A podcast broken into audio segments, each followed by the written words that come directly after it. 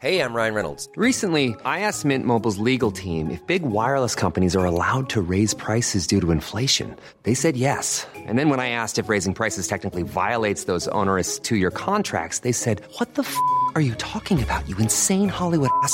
So to recap, we're cutting the price of Mint Unlimited from $30 a month to just $15 a month. Give it a try at mintmobile.com slash switch. $45 upfront for three months plus taxes and fees. Promo rate for new customers for limited time. Unlimited more than 40 gigabytes per month. Slows. Full terms at mintmobile.com.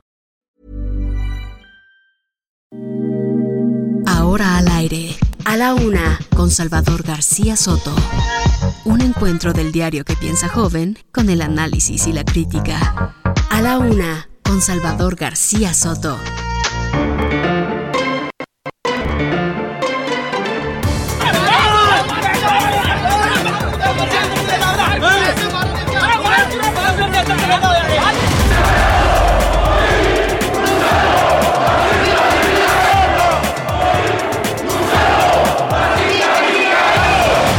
Repetir con vergüenza y claridad, pido perdón humildemente por el mal que tantos cristianos cometieron contra los pueblos indígenas. En este momento tenemos en Ciudad de México 31 eh, casos confirmados, se confirma en el INDRE. Ya tenemos menos casos en la semana que es más reciente comparado con las semanas anteriores.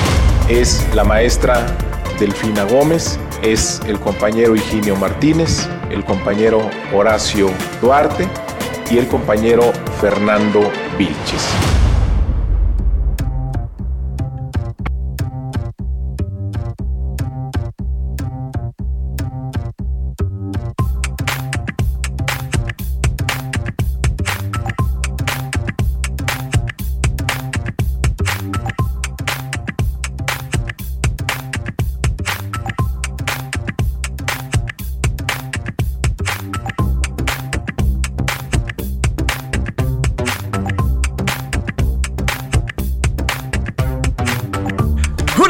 Con un minuto, una de la tarde con un minuto. Bienvenidas, bienvenidos a la una con Salvador García Soto en el Heraldo Radio. A nombre del titular de este espacio, el periodista Salvador García Soto, yo soy José Luis Sánchez Macías y le voy a informar en este martes, martes 26 de julio. Nos acercamos ya al fin eh, de este mes, así que gracias, gracias por sintonizarnos en esta, en esta tarde calurosa aquí en la Ciudad de México. Tenemos 23 grados centígrados, eh, estamos bastantes, bastantes templaditos por acá en la capital, en el centro de la República Mexicana.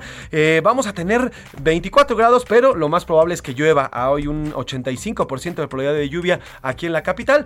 Así que a todos a sacar el paraguas. ¿Cómo está viviendo usted en su ciudad, en su estado? El calorcito, el calor está pegando fuerte, sobre todo en el norte de la República. Esta sequía que nos está, pues nos está consumiendo. El 90% de la República Mexicana está seca prácticamente y así lo declaró la Conagua hace un par de semanas. Eh, ¿Cómo está viviendo usted esta, este verano ya? También estamos a punto ya de comenzar las vacaciones para los chavitos y las chavitas, los niños y las niñas que están por terminar el ciclo escolar. Este, pues este viernes ya culmina este ciclo escolar 2021-2022 y tendremos un mes de vacaciones que es todo agosto. Eh, ya le decía, tenemos mucho que platicarle en esta tarde, en esta bonita tarde de martes. Eh, y además, bueno, pues saludamos a todas, a todas y cada una de las estaciones de esta República Mexicana, porque como pocas, como pocas a nivel eh, radiofónico, el Heraldo Radio es una de las pocas que tiene cobertura nacional y más allá de las fronteras. De costa a costa y de frontera a frontera de nuestro país tenemos y está presente Heraldo Media Group y Heraldo Radio. Saludamos,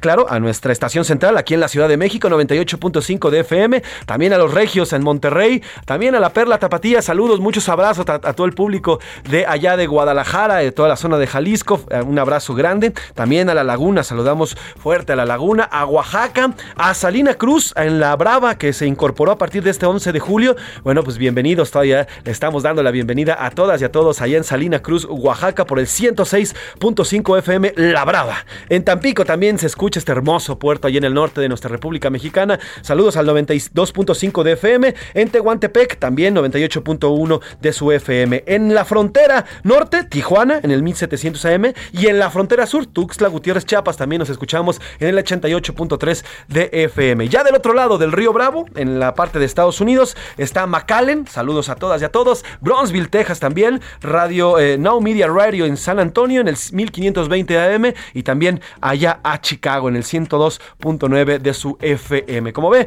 estamos cubriendo prácticamente toda esta hermosa República Mexicana y más allá de nuestras fronteras. Y si usted no puede o no tiene oportunidad de escucharnos a través de las ondas hertzianas, bueno, también tiene la posibilidad de hacerlo a través de las vías digitales. Nos puede eh, sintonizar a través, claro, de la página www.heraldodemexico.com.mx, por cierto, y aprovecho porque siempre es un orgullo decirlo, uno de los tres sitios más leídos de información y de noticias y más consultados a nivel nacional, según cifras de Comscore. Así que bueno, heraldodemexico.com.mx, ahí tiene dos opciones. Puede escucharnos, nada más, o puede vernos, hay una camarita por acá y ahí ve todo lo que hacemos y cómo nos, eh, pues nos vamos moviendo y todo el merequetengue que se mueve en esta cabina. Además, también en las aplicaciones tiene TuneIn Area y iHeartRadio. Ahí puede escucharnos, eh, puede eh, sintonizarnos a través de su celular, de su tableta, de su computadora, de cualquier dispositivo electrónico. Y si usted no tuvo la oportunidad de escucharnos, también tenemos un podcast. En Spotify está el podcast de A la Una con Salvador García Soto. Ahí nos puede escuchar. también puede, por cierto, están las listas, las listas de canciones que hemos publicado y que publicamos semana a semana. Recuerde que tenemos una temática y durante toda esa semana vamos desarrollando con mucha música. Esta semana tocó a la mujer afrodescendiente, que ayer se conmemoró el Día Mundial de la Mujer Afrodescendiente. Hay eh, mujeres afrodescendientes en todo el mundo, en todos los rincones de este planeta existen mujeres afrodescendientes y hay toda una cultura alrededor y una cultura de la música. Hay grandes exponentes de esta música, así que bueno, pues estamos escuchando esta semana a mujeres afrodescendientes y si usted quiere eh, repetir o utilizar estas playlists que hemos armado para usted, ya sea para el trabajo, para el ejercicio, para cocinar, para estar con su familia, en fin, para ponerla incluso hasta en la carnita asada funciona, ¿eh? Usted puede buscarlas y ponerlas en eh, también Spotify. Y hasta aquí, mi querida amiga, conductora, periodista, Sofía García. Usted la escucha y la ve en varios espacios aquí en el Heraldo de México y Heraldo Radio y Heraldo Televisión. ¿Cómo estás, mi Sofía? También amigo y periodista. Ay, amiga, Pepe, amiga. ¿cómo, estás? Oye, ¿qué onda? Con el tráfico de esta ciudad, te lo juro. Que no lo puedo creer. Yo dije, ya bajó, los niños ya están saliendo, ya no vamos a tener tanto caos en es. Qué impresión. Es que ahí ¿eh? te va, ahí te va. En la teoría es esta. Así como pasa Navidad en los días previos a los días navideños, toda la gente comienza a hacer de último minuto todas sus cosas y sale. Ya sé, yo soy de esas. Entonces, bueno. ¿Para qué? ¿Para qué? No tengo calidad moral para decir nada ahí, porque así es. Así es. ¿Qué te digo? Y bueno, pues eh, entonces todo el mundo se pone a hacer sus cosas y al final, eh, y al final, bueno, pues eh, salen y comienzan a cerrar sus cosas, comienzan a, a hacer más trabajo para irse a gusto de vacaciones. En fin, eh, bueno, pues bienvenida, bienvenida Sofi, tenemos Gracias, mucha información. muchísima información va durante este pues que ya estamos 24 horas que nos acabamos de ver, 26. 26 de, de julio, ya estamos en la última semana de julio, ayer lo decíamos. Y bueno, pues está pasando como agua este año. Ya sé que es un tema de la edad, ya me lo dijiste ayer. No. No voy a entrar ya más contigo porque tú eres un juvenil, pero de que de que sí nos está llegando más rápido el tiempo a quienes estamos más adultos es una realidad. Bueno, pues vamos a disfrutar, hay que disfrutar los días, hay que disfrutar estos, estos días que se vienen, eh, un verano, un verano bastante caluroso y hay que disfrutarlo. Si usted no sale, disfrute la ciudad. Tenemos muchos temas, mi querida Sofía. Eh, este martes eh, comenzaron los foros del Parlamento abierto, ya están en la Cámara de, de Diputados, ya están pues en pláticas. Esto en miras a la próxima, a la próxima reforma de, o que se está planteando una reforma política luego de que eh, Morena y el presidente López Obrador la lanzara a través eh, de sus diputados y de sus legisladores. Ya comenzaron los foros de Parlamento abierto, ya están ahí y bueno, pues eh, iremos hasta la Cámara de Diputados para conocer exactamente de qué habla, cuáles son las propuestas, cuáles son lo que, qué es lo que proponen de un lado y qué es lo que se propone del otro. Así es, y por el otro lado, bueno, pues hubo un golpe al narco, elementos de la Secretaría de Seguridad Ciudadana y la Fiscalía de Justicia de la, de la Ciudad de México aseguraron una tonelada de cocaína. Así es, un fuerte golpe en estos operativos. Hace 15 días platicábamos con el secretario de Seguridad Ciudadana de la capital, Omar García Harfuch, y nos decía que estos operativos van a continuar. Estos operativos en contra de las células del car de diferentes cárteles que operan en la Ciudad de México. Bueno, pues ahí está un fuerte golpe a estos eh, cárteles. Además, eh, bueno, pues, ¿qué nos pasa? Oye, Sofi, ¿qué está ¿Qué pasando? onda ¿Qué con nos esto? está pasando? eh? eh? Yo creo que hay una descomposición, además, Sí. eh, social, una decadencia humana muy fuerte. ¿Por qué pasa eso? No entiendo. Otro caso, otra mujer murió este fin de semana quemada, quemada viva. Ocurrió en Morelos. El agresor es su cuñado, falleció este fin de semana luego de haber sido rociada con gasolina y prendida. Algo así muy muy parecido a lo que ocurrió con Luz Raquel, esta mujer de 35 años allá en Zapopan, Jalisco, ahora en Morelos. Tiene que ver, yo creo, un poco con lo permisible que son las autoridades con todos estos personajes y cuando todavía no vemos un 100% de ellos recluidos en la cárcel o por lo menos pagando por lo que están haciendo. Así es. Vámonos a más temas. Mira, va a la baja. El INEGI informó que durante el 2021 la cifra de homicidios descendió en comparación, esto sí, con el 2020. Eh, es un triunfo de la estrategia, así lo dijo el INEGI. Así lo dijo el INEGI y así también lo dijo Rosa Isela, Rosa Isela, la secretaria de Seguridad Pública, dijo que hoy, bueno, hay un ya un avance en esta estrategia. Ya se están viendo resultados. Que ya se están viendo resultados, dijo la secretaria, la secretaria de Seguridad eh, Pública. Eh, y bueno, pues jalón de orejas. Oigan, Compranet, este famoso sitio de compras, este, este sitio Compranet, si usted no lo conoce, es el sitio donde uno como privado, una empresa o cualquier otra persona que tenga eh, algún bien por vender al gobierno puede hacerlo mediante esta plataforma, la cual se transparenta y tiene todo un proceso. Y eso sirve y funciona para evitar la corrupción dentro del gobierno. ¿Por qué? Porque pues donde más lana se fuga y donde más lana se roban es a través de las compras y ventas que hace el gobierno. Bueno, pues este sitio Compranet, que se supone que es el, eh, pues el encargado a través del cual se eh, facilitan estas compras, lleva al menos 10 días caído. Y lo que representa esto para la poca transparencia y la posible corrupción. Exactamente, y más en un gobierno que más del 80% está adjudicando directamente todos los contratos. Y bueno, pues eh, este, este Compranet que depende de la Secretaría de Sindicato Público había estado tumbado durante 10 días y luego de muchísimas quejas, eh, muchísimas quejas, fue hasta hoy que el presidente López Obrador le da un jalón de orejas en la mañanera. hasta después de 10 días en la mañanera le dice al secretario Rogelio Ramírez de la O, oye, tienes que revisar. Y es hasta hoy que la Secretaría de Hacienda manda un comunicado Ah, y explica. Ah, es verdad, se nos cayó ese sistema, perdón. 8 de cada 10 contratos son por adjudicación directa. Así es. ¿Sabes cuántos miles de millones de pesos están ahí? Que además son miles de millones de pesos de los impuestos que pagamos tú y yo y muchísima gente. Todos, así es. Bueno, pues ya este, este sitio de Compranet eh, ya, ya nos avisaron qué es lo que está pasando. Le contaremos Ah. de qué es lo que ocurre. Y en los deportes, mi Sofi. Bueno, pues hubo un trancazo futbolero. Resulta que, bueno, pues fue un martes de, o será un martes de mucho fútbol, porque lo va a encabezar el Real Madrid ante el América. El comienzo de la jornada 5 de la Liga MX y Barcelona contra Juventus. Además, pues ya se acabó la historia. Cesaron a Maribel Domínguez. Fíjate, de este caso vamos a hablar más tarde. Es un caso, híjole, que sí rompe con muchas cosas. A Maribel Domínguez como entrenadora de la selección femenil sub-20. Así es, toda una polémica en torno a este tema. Ya hay un comunicado de la Federación Mexicana de Fútbol y veremos en qué, en qué para. Como ve, tenemos mucha información. Además, iremos a la Ciudad de México. Aquí en las calles hay varias marchas, varias protestas. Iremos también a Morelos, iremos a, también a, a Sinaloa, a Nuevo León, a Jalisco. En fin, vamos a tratar de cubrir todas las, toda la República Mexicana para que usted termine este a la una perfectamente bien enterado e informado. Pero antes de entrar en materia y entrar en información, vamos con la pregunta, la pregunta de este día, porque como siempre le digo, este programa es nada, absolutamente nada, sin usted. Esta es la opinión de hoy.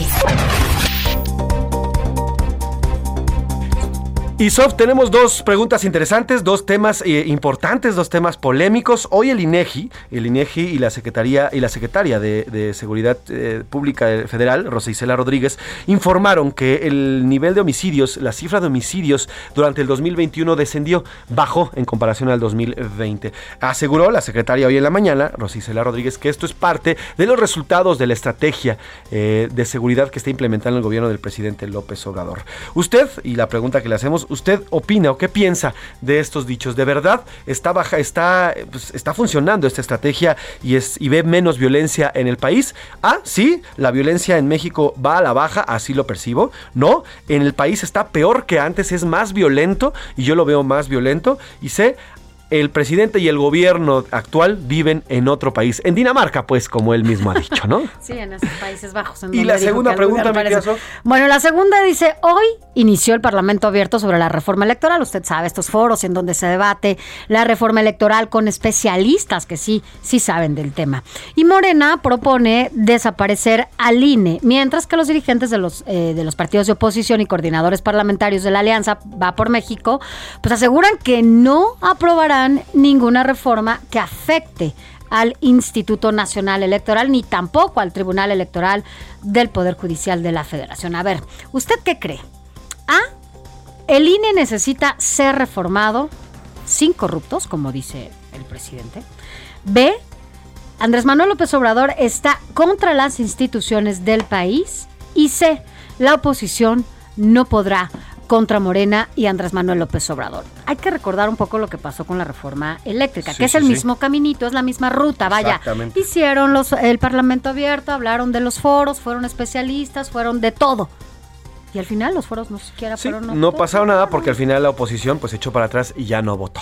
Ahí están las preguntas: 55 18 41 51 99, 55 18 41 51 99. Escríbanos, mándenos sus voice notes. Aquí nos encanta escucharles y recibirles. Vamos a un resumen de noticias y después arrancamos de lleno con la información. Ya estamos aquí en A la Una. Sus eh, servidores, Sofía García y José Luis Sánchez Macías, con Salvador García Soto. Imparable. En la Ciudad de México suman al menos nueve semanas consecutivas de aumento en los indicadores de COVID-19, en los que se han incrementado hasta 12 veces las hospitalizaciones. Castigo. La Secretaría de Seguridad Ciudadana de la Ciudad de México informó que han sancionado a 257 policías por violencia de género contra mujeres. De ellos, 77 han sido destituidos. Buen augurio. El Fondo Monetario Internacional subió sus previsiones de crecimiento económico para México en 2022. Pasó a 2.4% este año, 0.4 puntos porcentuales más respecto a su proyección previa. Decisión de vida. La Consejería Jurídica de la Ciudad de México informó que 63 menores han logrado su cambio de identidad de género, 12 de ellos en este último año. Cierran la llave. La empresa rusa de gas Gazprom reducirá el flujo de gas natural a Europa al 20% de su capacidad, lo que aumentará la crisis por energéticos en la zona.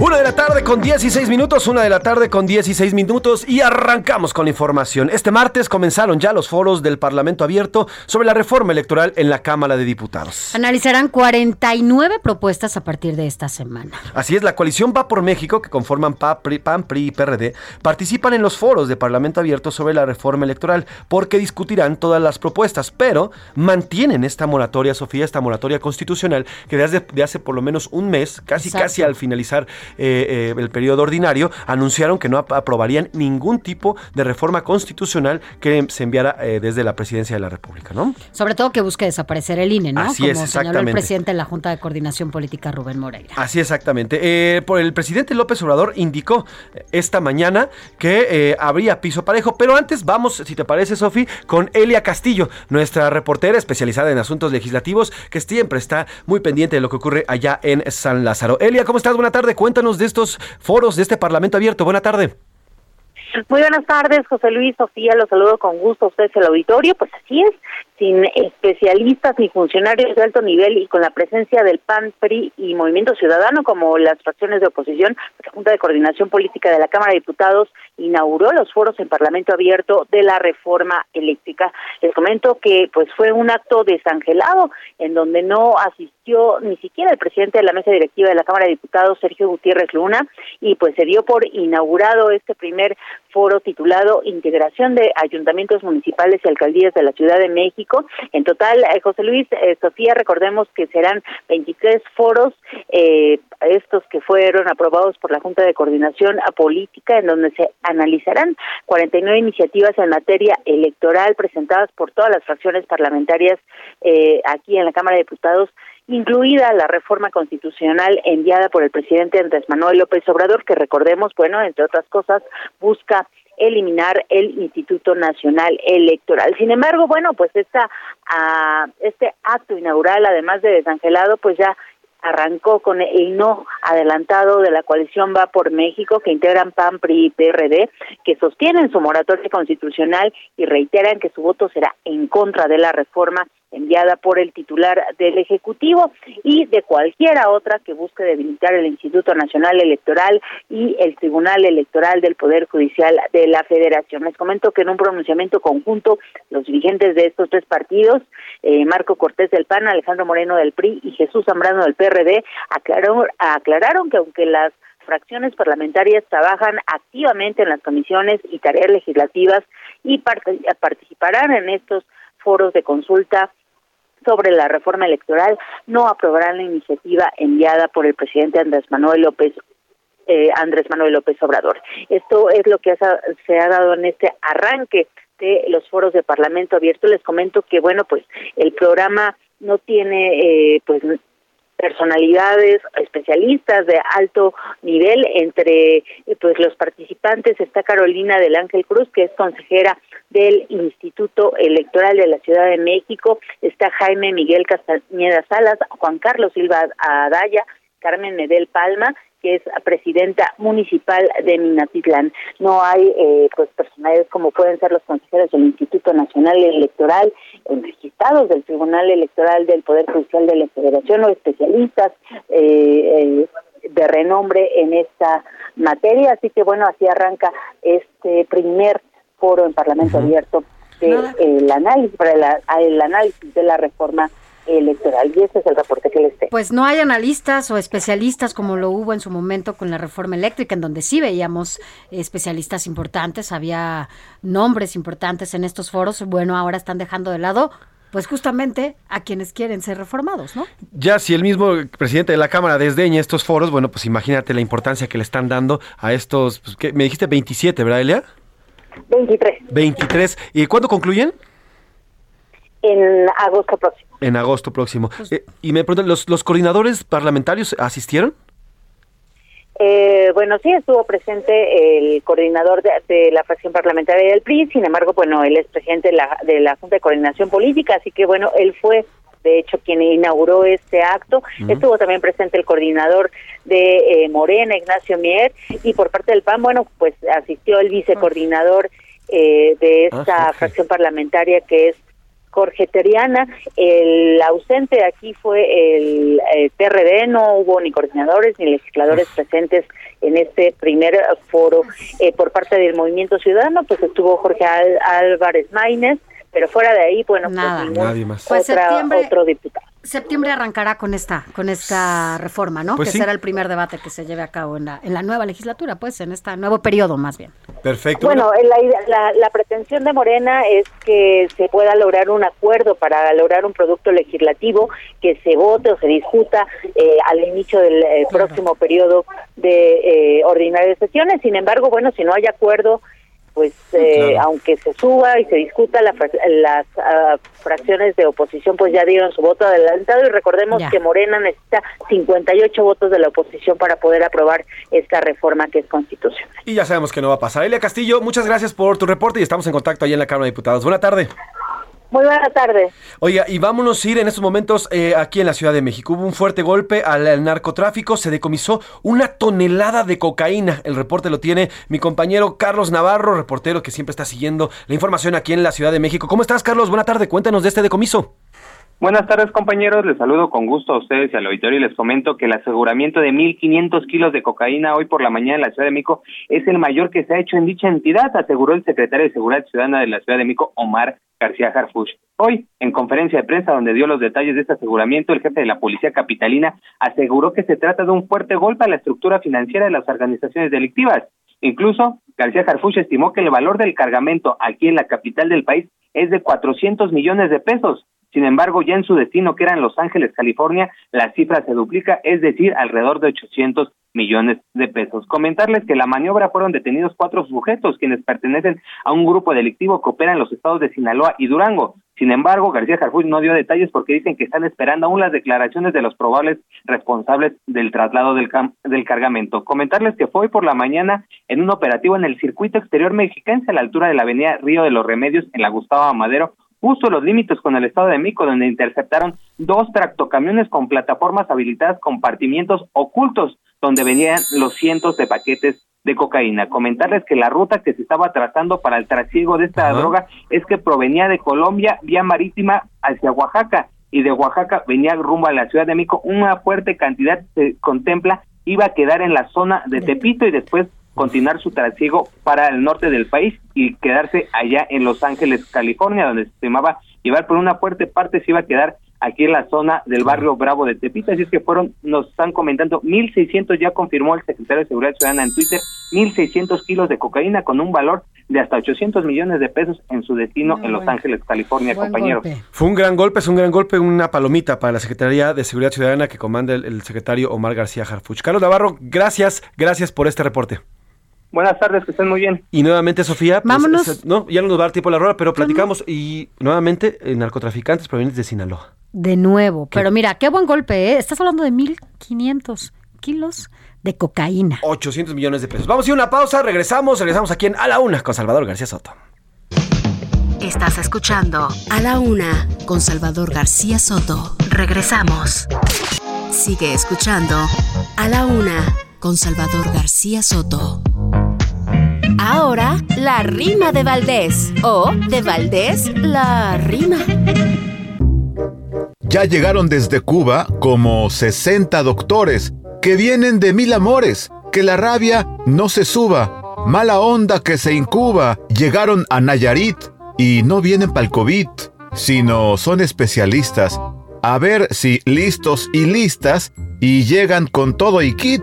Hay pediatras, internistas, anestesiólogos, vaya. Ojalá que bien nos vaya con estos especialistas. Y no es por sospechosista, pero qué tan preparados. ¿Cómo van a estar parados en las clínicas norteñas? ¿No será muy halagüeña la imagen de los enviados? Según dice la noticia, será el IMSS Bienestar donde van a practicar su profesión, su pericia. ¿Y será que es vitalicia la estancia de los cubanos? Pues van a prestar sus manos con contrato indefinido. Ellos son los elegidos para mantenernos sanos.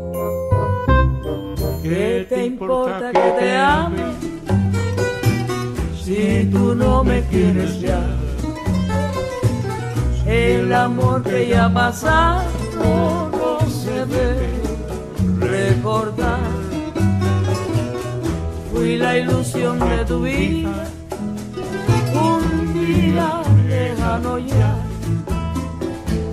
Hoy represento el pasado no me puedo conformar. Hoy represento el pasado, no me puedo conformar.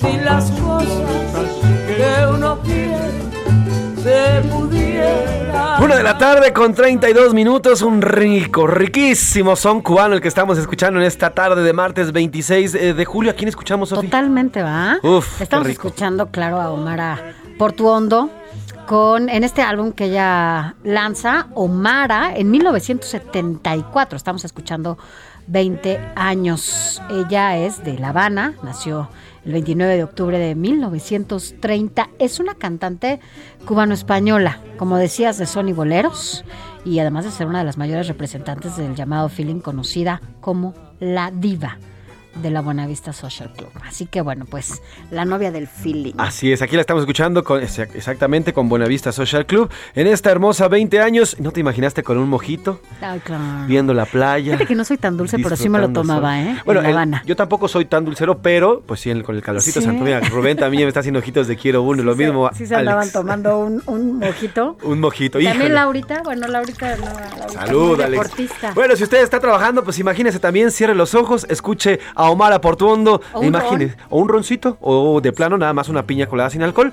pero escúchelo, escúchela e imagínese que está en la playa. Trépale, mi Alex. Si las cosas que uno quiere se pudieran alcanzar, tú me quisieras lo mismo que 20 años atrás. A la Una con Salvador García Soto. Yo nada más te digo. Te voy a Acércate. Acércate. Acércate. Acércate.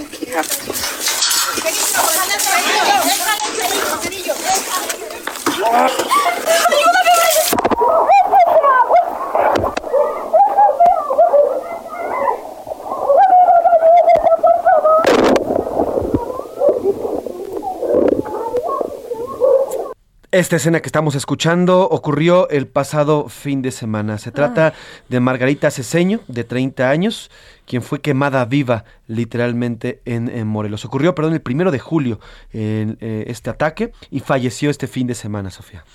Claro, en- eh, es que, bueno, nada más de escuchar estas imágenes que, que justamente provocan estos, pues lo que escuchábamos, un poco es lo que decías, José Luis, hasta dónde hemos llegado y en qué, en qué momento estamos, por qué la gente está quemando, es la segunda, ¿en cuánto tiempo? ¿En 15 Ya días? En menos de 15 días. En realidad son tres casos ya y ahorita vamos a platicar del tercero, tres mujeres quemadas por eh, un hombre, en este caso fue su cuñado, y bueno, pues hoy mismo velan a esta joven de está. 30 años. Estuvo en el hospital muy grave y bueno, pues después de esta gasolina Así le es, echaron. ¿no? 70% de su cuerpo con fuertes quemaduras. Guadalupe Flores, corresponsal allá en Morelos, nos cuenta de este caso y en qué va y las investigaciones. Guadalupe, buenas tardes, cuéntanos. Gracias, les saludo con mucho gusto y pues eh, precisamente ha dicho la Fiscalía General del Estado de Morelos que no ha eh, pues sido omiso en este tema eh, de Margarita Cedeña, esta madre soltera de, que murió de, de, pues, 24 días después de haber sido blanco de un ataque en el municipio de Cuautla, en el oriente del estado, en la que la bañaron de gasolina y la prendieron fuego, como bien han informado. Hoy la Fiscalía eh, de Morelos dice que no ha detenido a ninguna de las personas responsables a pesar de que están plenamente pues identificados y esto lo ha dicho los propios, eh, sobre todo Margarita, la madre eh, de esta eh, esta mujer, donde también señala eh, pues que eh, hay una situación complicada porque se, eh, se ha identificado a los agresores y la Fiscalía General del Estado no ha hecho nada. Eh, precisamente a mediados de mayo también fue golpeada por un grupo de familiares, tres mujeres y dos hombres. Acudió a la Fiscalía de la Región Oriente de Morelos y no quisieron iniciar una denuncia. Eh, por eso es que hoy, eh, pues la madre de esta joven pues está pidiendo justicia que actúe por parte de la Fiscalía General del Estado. Eh, y es que también, eh, pues también lo que señala eh, los familiares es que pues no se está actuando para pues, lograr justicia por esta por esta agresión que sufrió eh, Margarita. Eh, la Guadalupe, información. Guadalupe, nada más para dejar en claro, Margarita puso denuncia, acudió a las autoridades previo a este ataque, ¿verdad? Sí, en mayo ella fue también golpeada y presentó una denuncia a la Fiscalía de la Región Oriente, esto en, el- en Los Santos, en- entre Los Santos y la zona oriente del estado de Morelos. Sin embargo, no procedió, no siguió, a pesar de que pues, había sido eh, pues, golpeada y era una denuncia pues de hechos. Y aquí ya la Fiscalía eh, General del Estado ya emite una, un comunicado de prensa el día de ayer, después de que pues, se denuncia esta situación, ya es la muerte de, de Margarita, y es donde dice la Fiscalía de Morelos pues, que no está haciendo misa y que se está atendiendo el tema y que está haciendo las investigaciones, pero los, eh, los agresores están plenamente identificados. Guadalupe Flores, gracias por este reporte, te mando un abrazo. Muy buena tarde. Pues ahí está, una vez más, alguien acude a las autoridades, las autoridades hacen caso omiso y, de- y deriva en la muerte de una persona. Eh, las fiscalías se convierten, José Luis, en este cuello de botella para que se haga justicia. Eso lo, porque al final, si las fiscalías atienden en tiempo y forma las denuncias que se hacen, no se llega hasta esto, porque obligan a que las autoridades actúen, las autoridades que sí que, que les toca pues actuar y llegar a estos delincuentes. Sin embargo, pues nada, como las fiscalías son omisas, pues finalmente las autoridades no accionan. Decía Enrique Alfaro, el gobernador de Jalisco, la semana pasada, esto no es tema del Estado, es tema de una descomposición, so- descomposición social. Sí, Sí. una descomposición ante un Estado que, está, que es inerte, no hace nada. Y. La misma Luz Raquel puso, interpuso, habló, puso denuncias ante la Fiscalía de Jalisco y nadie la escuchó. Después la quemaron viva. Lo mismo está ocurriendo aquí, en este caso de Margarita. Acudió ante la Fiscalía de Morelos y la Fiscalía de Morelos hizo caso omiso. Hoy está muerta. Y mira, hay otro caso similar, un caso de una mujer quemada. Este lunes dieron a conocer en redes sociales el fallecimiento de Mirta Itzel, una madre de familia de 45 años, quien murió después de que su pareja le arrojó solvente y le prendió fuego, provocándole graves heridas. ¿Qué está, ¿Qué está pasando? Así es, y bueno, pues Mirta se dedicaba al comercio y era mamá, además de dos niñas. Permaneció internada durante dos meses en el hospital Rubén, Lere- Rubén Leñero, en la Ciudad de México. Bueno, pues esto después de haber sido atacada eh, por Arturo Hernández, señalado por su hija como el presunto responsable y quien hasta el momento pues desconocen dónde está. Pues así están los dos casos. Mientras tanto, sobre el caso de Luis Raquel Padilla, asesinada la semana pasada allí en Jalisco, el eh, fiscal Luis eh, Joaquín Méndez está en una conferencia de prensa en estos momentos. Vamos a escuchar sobre los avances en este caso. De edad entre 50 y 60 años, así nos lo refieren, lo seguimos buscando y que todos en algún momento se abocaron a, a intentar apagarla. Eh, de sus entrevistas se desprende que en efecto lo que manifestaba Luz era pedir auxilio, pedir ayuda y eh, seguía refiriendo que se había eh, quemado. Hago toda esta, esta eh, puntualización porque ya es lo que tenemos en la, en la carpeta. Ustedes recordarán que en la entrevista anterior yo les decía que teníamos información preliminar y que con esta arrancamos información que de repente el policía o, los policías tienen que documentar porque son los primeros datos con los que cuentan y es precisamente ya nuestro trabajo el que debe determinar si es toda la información que se recaba eh, se va a consolidar, se va a descartar, se va a agregar otra. Entonces, bueno, tenemos esas entrevistas, tenemos también entrevistas tomadas en ese periodo de tiempo eh, de la persona en donde Luz realizaba estos talleres o actividades. Eh, nos dice algunos datos generales, coincide con el horario en el que llega, en el horario en el que se retira, coincide con los horarios y con las personas con las que se va, eh, quién es la persona que la, que la lleva en su vehículo, de quién iba acompañada. Eh, tenemos esas, esas entrevistas también, tenemos la entrevista de la persona que, que la lleva en el vehículo y la deja en esos cruces. Y pues bueno, eh, son, son de las que en su momento pueden destacar. Pues ahí está, parte de los avances que da el fiscal Luis Joaquín Méndez, el fiscal de Jalisco, que por cierto, se quiere ir de vacaciones. Oiga, ¿cómo que se quiere ir de vacaciones en medio de este, pues de este tema tan importante? Y hay otro caso, otro caso, Sofía, de Ángela María Barba Asensio, quien ya solicitó, ojo, está alzando la voz, está alzando la voz, solicitó la intervención del gobernador Jalisco, Enrique Faro, para poder recuperar a su hijo de nueve años, pues su expareja sentimental, quien es hermano de dos integrantes del gabinete estatal, por cierto. Es problema es hermano de dos integrantes del gabinete estatal y cuñado de la diputada federal Mirza Flores, mantienen la custodia del menor, así que hay una denuncia. El señor se llama eh, Ángel Ulises Preciado López y es expareja de esta joven Ángela María Barba Asensio. Ya está la denuncia. ¿eh? Ya está la denuncia y esperemos que el gobernador Alfaro eh, pueda pueda responder ahora sí a tiempo y no haga como que. Así es, pues así es el tema de la violencia y aquí es un tema de, pues, por lo menos de omisión de las autoridades. ¿Dónde están las autoridades? Las mujeres están alzando las voces, las mujeres están pidiendo ayuda a gritos y simplemente son omisas. Al final, lo que ha derivado es en la muerte, por lo menos de tres en las últimas tres semanas. Así es. Vámonos a otro tema. A la una, con Salvador García Soto. Y cambiamos de tema eh, radicalmente, Sofi, porque, bueno, pues hoy en el martes de la salud, aquí en la conferencia de todas las mañanas del presidente López Obrador, el subsecretario Hugo López Gatel ya dio cuenta de los casos de esta, eh, pues llamada eh, viruela del mono o viruela símica, que ya ha tenido un ligero avance y más de 60 casos confirmados en nuestra República Mexicana, y también sobre el tema de COVID y este y cómo es que la OMS ya ha declarado el tema de, de la viruela símica como un tema de alerta de salud. Pero para platicar sobre este tema, para que conocer y saber qué tan importante es esta alerta que lanza la OMS. Le agradezco que nos tome la llamada y gracias de verdad eh, al doctor Javier Tello, él es médico cirujano y autor del libro La tragedia del desabasto. Además es especialista en salud pública. Doctor Javier Tello, ¿cómo está? Buena tarde. ¿Qué tal? Muy buenas tardes, qué gusto saludarlos. El gusto es nuestro, doctor. Oiga, para entender de qué se trata esta alerta, qué significa esta alerta que lanza este fin de semana la Organización Mundial de la Salud en torno a la viruela símica.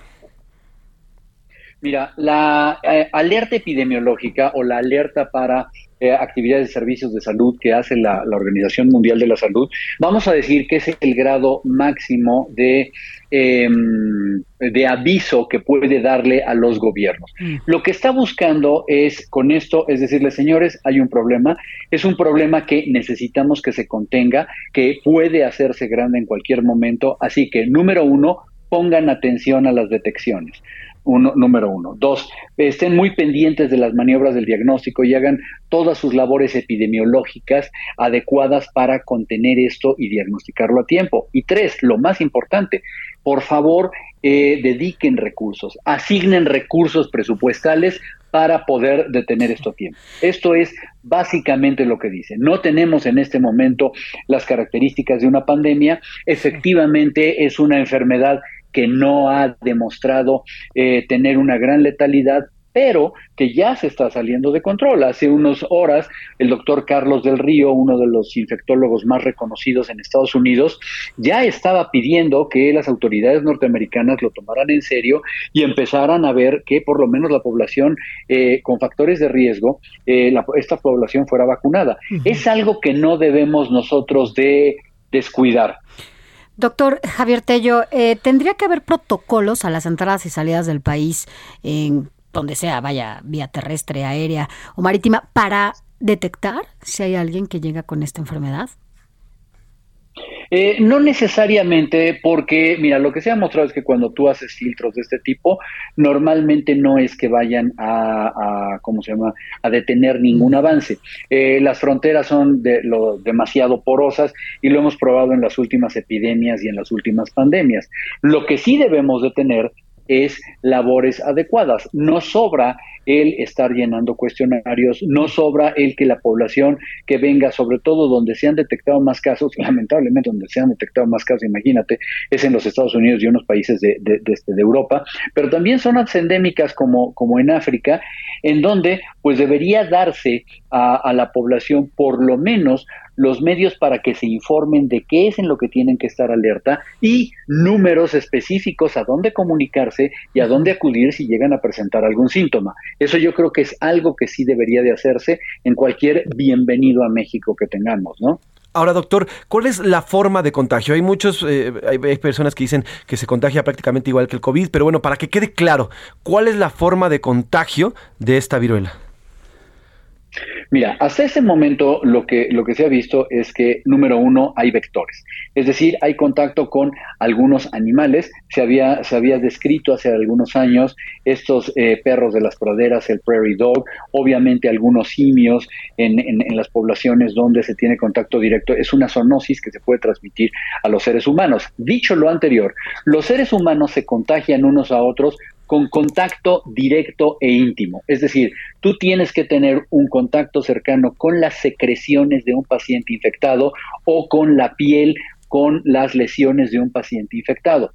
El problema es que en muchos casos, pues tú no puedes estar al, al eh, al tanto de eso. Por lo tanto, es importante sí, pues mantener una, una, unas medidas eh, lo más adecuadas y que ya conocemos, el tratar de acercarnos demasiado, sobre todo con gente que no conocemos.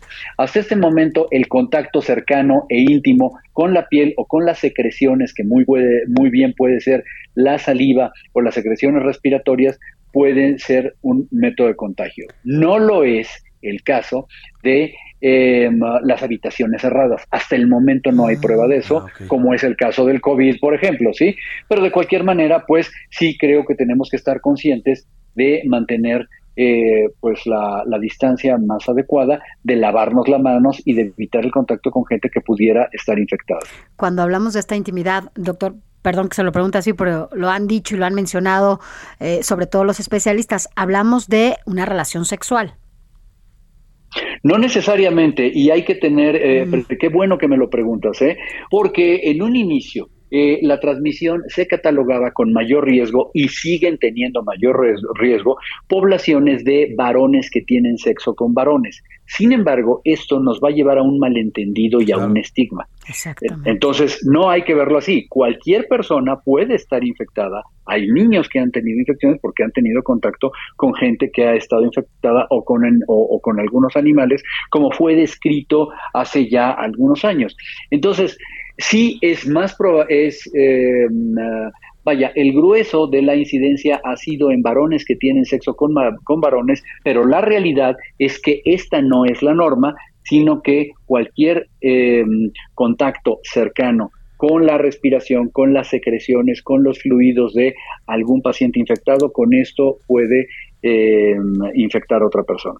Ahora, doctor, eh, pasando a la otra epidemia, a la otra pandemia, hoy el eh, subsecretario Hugo López Gatel asegura que ya hay un descenso en los contagios y que esta quinta ola está prácticamente hacia el descenso. Es muy temprano para decirlo, en miras a que vienen las vacaciones de verano, este fin de semana ya concluyen las clases para los pequeños. ¿Es muy temprano para decirlo o sí ya estamos en un franco descenso de contagios?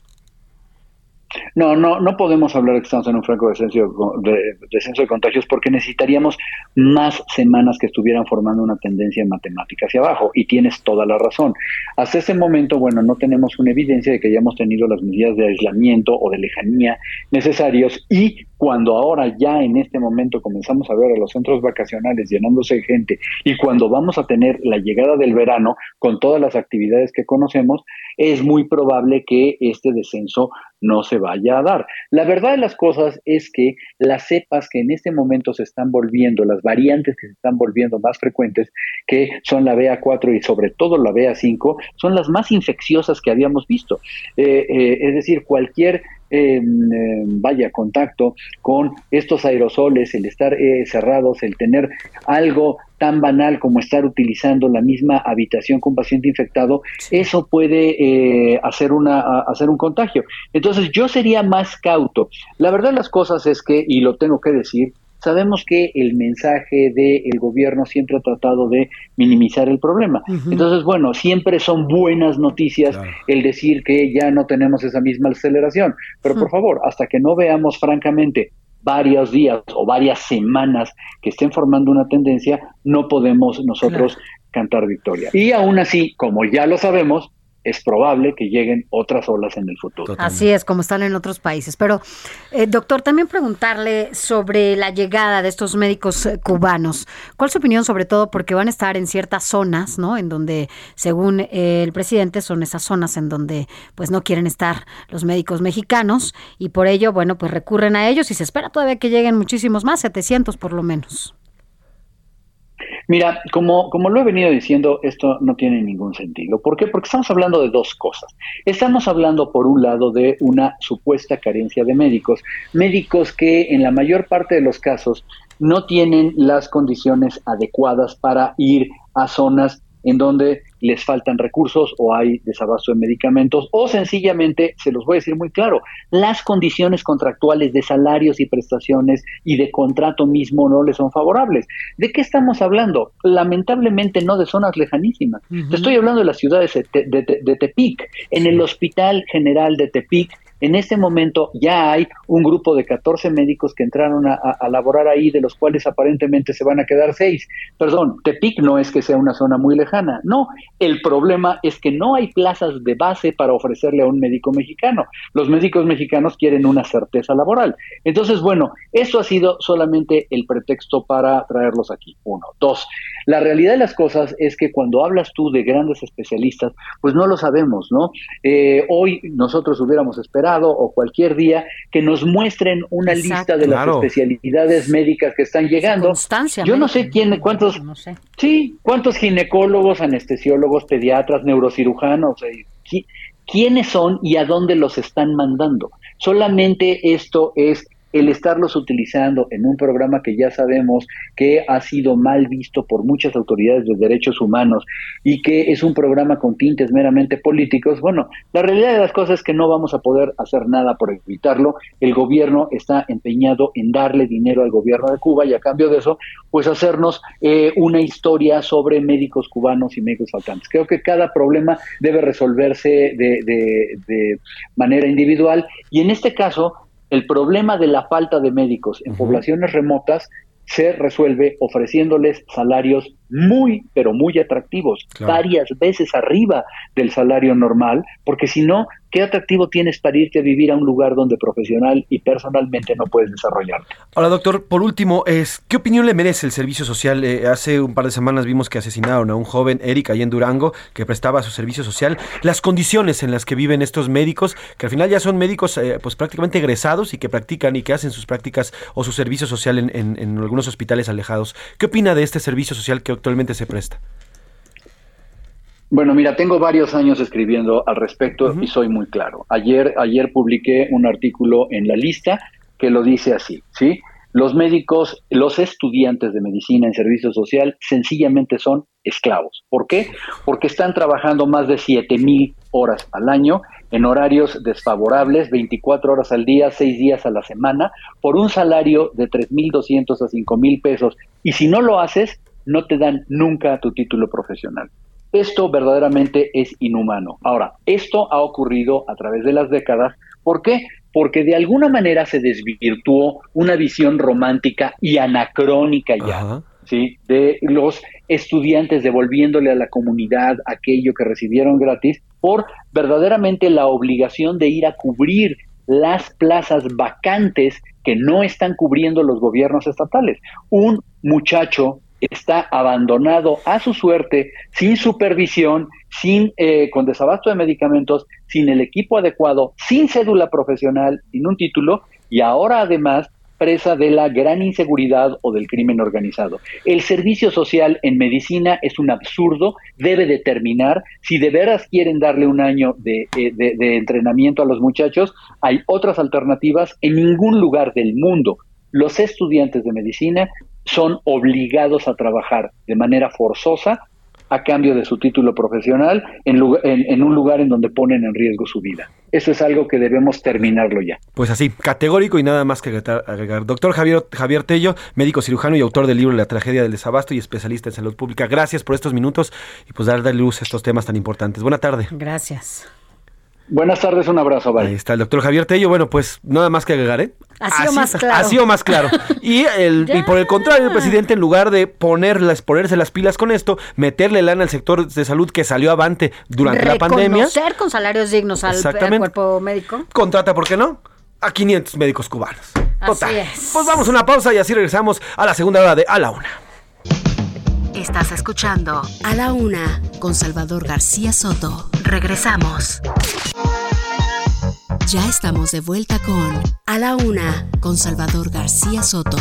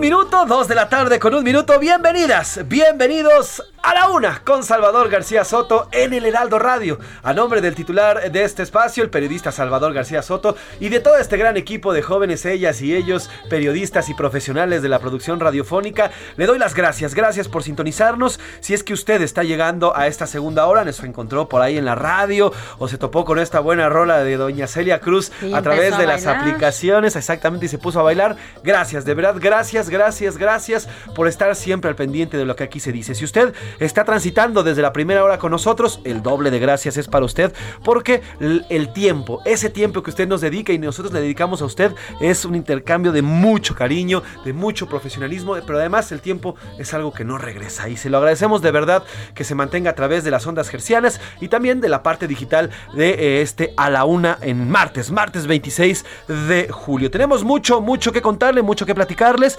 pero antes de contarle y decirle qué estamos escuchando y de qué vamos a platicar en esta segunda hora, saludo con muchísimo gusto a Sofía García. Ella la escucha y la ve en diferentes espacios aquí en el Heraldo de, el Heraldo de México, Heraldo Media Group, en radio y en televisión. Y tengo el honor de que nos acompañe en esta a tarde. las 8 en el 8. A las 8 en el 8, por En cierto. República H. Oye, H. gracias, gracias, gracias porque quien está, como dices, con nosotros desde la una, pero también quien se acaba de sumar porque Sí. sale eh, en coche. Eh, bueno, vaya, siempre es un gusto, pero estamos escuchando a quién crees. Obviamente a Doña Azúcar. A la, su, es Celia Cruz con Yerbero Moderno. Ella canta. Este álbum fue, fíjate, fue lanzado en 1956. Sí, ¿Ya habías nacido? llovió. No. Claro que no, ni siquiera eras un, planes, suspiro. no. O sea, nada. Pero te voy a decir, cómo- tú, Laurita, Laurita que Ahí está, justo íbamos a saludar a Laura Mendiola. ¿Cómo estás, Milau? Excelente, con esta música, ¿cómo, ¿cómo no estar? no? Excelente. Nada más está risa y risa la Laura. Lau, es que no hay un día que no se rea, aunque la veas en el No, tiene se está riendo. Pero ¿saben cómo se llama, ah, para quienes nos escuchan, cuál es el verdadero nombre de, de- de Celia Cruz? A ver, sí, échalo porque es un tremendo nombre sononón, ¿eh? Minuto y medio me lo cuentan. A ver, Úrsula Hilaria Celia de la Caridad de la Santísima Trinidad Cruz Alfonso. Así se llama Doña Celia Cruz, nada más se llamaba Doña Celia Cruz, nada más y nada El menos. verdadero nombre. Es, así es, y bueno, pues estamos cu- escuchando al Yerberito Moderno, el Yerbero Moderno. En 1956 se publicó esta canción, y bueno, es uno de los grandes íconos de Doña Celia Cruz. Estas grandes producciones que hizo, ella es eh, la guarrachera de la Cuba, la reina de la salsa, en fin. Y por cierto, desde que salió de su isla, pues nunca regresó. Prometió que iba a regresar y ya nunca regresó lastimosamente, pues por la, pues cómo se vive, por el tema de la Ah. Dictadura muchos otros cubana. cubanos, ¿no? Así es, exactamente. Por lo pronto, si usted está escuchando, mueva, está preparando la comidita, muévale la cucharita, el sartén, o si está nada más en la oficina, bailele. ¿Cómo o cocinarías con Celia? Ándale, con mucho sabor. No quieren ver eso. ¿Cómo cocinarías? Trépale, mi Alex, a Celia Cruz. Pa'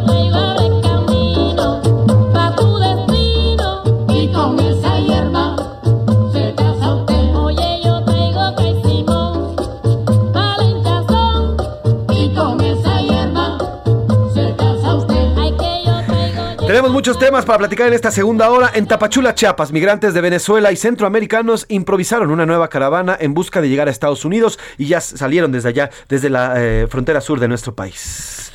El canciller Marcelo Ebrard informó que en poco más de tres años han recuperado más de 8 mil piezas arqueológicas sustraídas de manera ilegal del país y otras, bueno, pues que iban a ser justamente subastadas. Así es, y vamos a platicar sobre el servicio social médico. Esto que nos eh, contaba el doctor Javier Tello. Bueno, pues mañana va a haber una mega marcha aquí en la Ciudad de México. Está organizada por médicos pasantes y médicos de servicio social en busca de justicia y además de seguridad en todos los aspectos, no solamente en seguridad personal, sino también en seguridad laboral. Vamos a platicar del tema y también vamos a ir a Jalisco porque, mire, la fiscalía está insinuando que Luz Raquel habría hecho todo por quemarse a sí misma. Ay, no. Vamos a tener el reporte desde allá, desde Jalisco, pero por lo pronto le vamos a contar porque tenemos dos preguntas importantes, dos preguntas interesantes y polémicas que hicimos esta tarde. La primera de ellas, bueno, este Parlamento abierto rumbo a una reforma política que está planteando Morena y si usted cree que es necesario que se haga esta reforma y se desaparezca el INE como lo está planteando el presidente López Obrador, así como los consejeros de este instituto. Además, bueno, pues...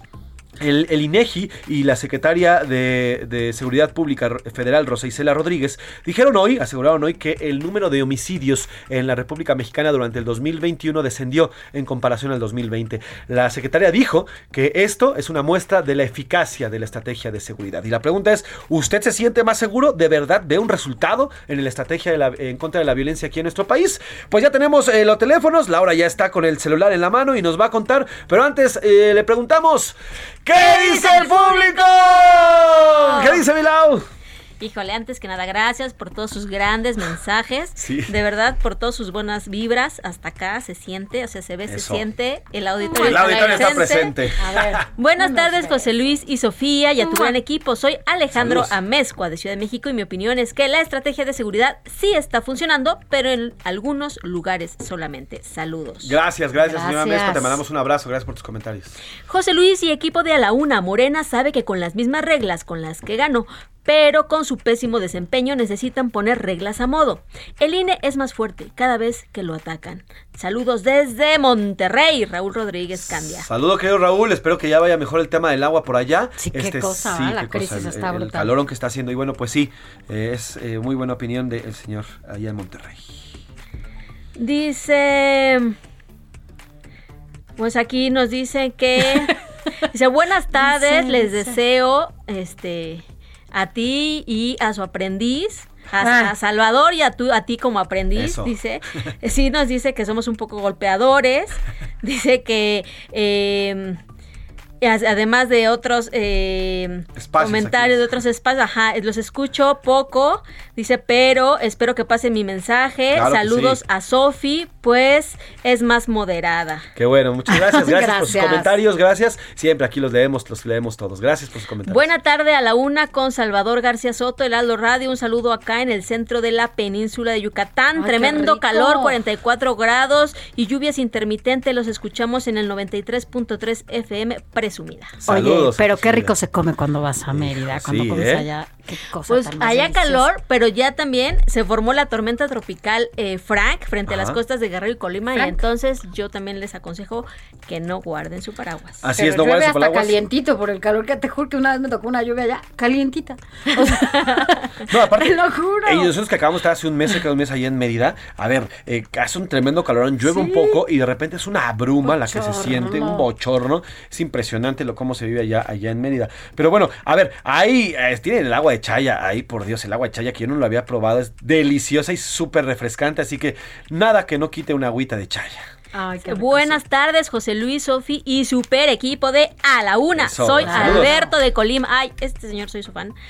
Desde que el presidente puso al frente del INEGI a Graciela Márquez, era evidente que sus cifras se inclinarían a favor del propio presidente. Una lástima que una institución como el INEGI pierda así mucha credibilidad. Saludos hasta Colima, también qué rico estar por allá en Colima. Oye, yo híjole. conozco Colima, ¿sabes? Pararse en un botanero y echarse una cervecita de bien los fría. que no conozco. Qué rico, la verdad que sí, yo pues digo, conozco la, nada más la capital y Manzanillo. saludos y hasta saludos Colima. hasta Hay Colima, que- qué rico. Hay que ir. Hay que ir, dirían por ahí. Dice, saludos, soy Heriberto, me parece que es irrelevante, no significativo, no significativo como para decir muy probablemente que no está funcionando la estrategia de seguridad de López Obrador por ese descenso irrisorio de homicidios del 2020 al 2021 y que hasta puede ser que ese descenso se deba a acciones locales en las que no intervino López o los criminales ya no tienen a quién más matar.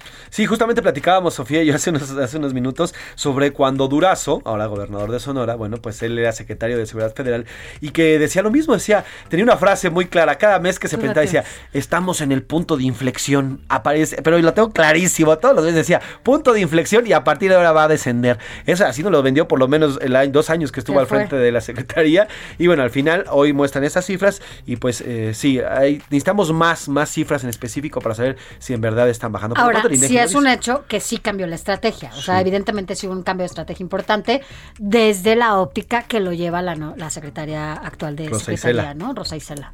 Sí, hola, buenas tardes, José Luis y Sofía. Soy su servidora Cristina Rivas. Respecto a la primera pregunta, ¿la señora Rosa Isela vive en México? Sí. Porque pareciera que no. La inseguridad está incontenible en todo México. Y de la segunda pregunta, ¿para qué quieren que desaparezca el INE si se les cae el sistema? Ejemplos recientes, la propia elección de Corcholatas de Morena y en Hacienda. Y es más, el INE no se toca. Un saludo a donde quiera que esté el señor y Priscila. Así es, saludos, saludos a Salvador. Bien que que anda de vacaciones. Pues sí, uy, bueno, yo pensé que iba a decir que se les cae el sistema, iba a recordar al señor Manuel Barlet. Yo también, porque si hay alguien que sabe perfectamente de esas caídas, es el propio ahora director general de la Comisión Federal de Electricidad. Si ¿no? alguien sabe de tirar sistemas es el señor Barlet, ¿eh? Oye, Así pues que por bueno, eso habrá tanto apagón. eh, igual y por eso. Por esas caídas que por- hay. Que por cierto le preguntaron ayer al presidente de Barlet si Ah, sí, iría a que- dar declaraciones en torno a la detención de Caro Quintero. Es un proceso. Y él dijo que es un proceso y hay que Claro. aguantar. Recordemos que durante el asesinato de que Enrique Kiki Camarena, Barlet, el priista Manuel Barlet, era secretario de gobernación del Miguel de la Madrid, del presidente Miguel de la Madrid. Así que, bueno, pues igual en una de esas lo ¿Cuándo mandan a se llamar. cayó? ¿eh? Se- hermoso día de martes, Eso. fregones de la noticia. ¡Ay! ¡Qué bonito! La inseguridad al 100%, al alza. Creo que este gobierno la, la está midiendo en Marte. Y ni lo mande Dios nos quiten al INE porque si lo quitan ya nos fregamos. Entonces sí, se queda AMLO para siempre. Saludos desde La Laguna, José García. Un abrazo fuerte para todos y cuídense mucho. Tocayo, saludos hasta allá, hasta la laguna, qué rico, híjole, una carnita asada ahorita con este y una buena cerveza. Y nos que- echamos el último Sí, sí, el porque último, tenemos que apurarnos. El INE debe ser reestructurado, no desaparecerlo porque es de los más caros del mundo. Como sus consejeros deben ser elegidos por los ciudadanos y no por los partidos. Saludos, Víctor Arroyo Luna de Santa Mónica, Estado de México. Saludos, Víctor, hasta el Estado de México. Gracias por tus comentarios. Y acá en Twitter, arroba S García Soto, también los invito a que nos sigan. Arroba soy Salvador García Soto en Instagram. Sobre el tema del INE, el, el 90% dice AMLO solamente está atacando al INE con esta reforma. El 12% dice que debe de haber una reforma, que sí la necesita, mientras el 8% restante dice que no, que eh, nada puede tener al, presidente López Obrador, pero no va a haber una votación para alcanzar esta, eh, eh, pues esta reforma. Sobre el tema del, del INEGI, eh, bueno, pues el 68% dice que no estamos, que no, que estamos peor que antes en cuanto a la violencia se refiere, y estas cifras, bueno, pues no muestran nada. El 7% dice sí, la violencia está bajando, yo lo siento en nuestro país, y el 25% restante dice el presidente López Obrador vive en otro país que no es este México, donde eh, pues la violencia sigue pegando. Así que ahí están las opiniones. Gracias a Laura Mendiola por eh, leer nuestros mensajes. Por leer- aquí nos se quedaron bastantes eh, en la bandeja, pero no siempre nos da Se tiempo. vale enviarlos por WhatsApp. Sí, los vamos a responder. Ayer, ayer estábamos leyendo casi todos en la, en la tarde y bueno, pues gracias también por la música. Eligiendo buena música aquí en producción.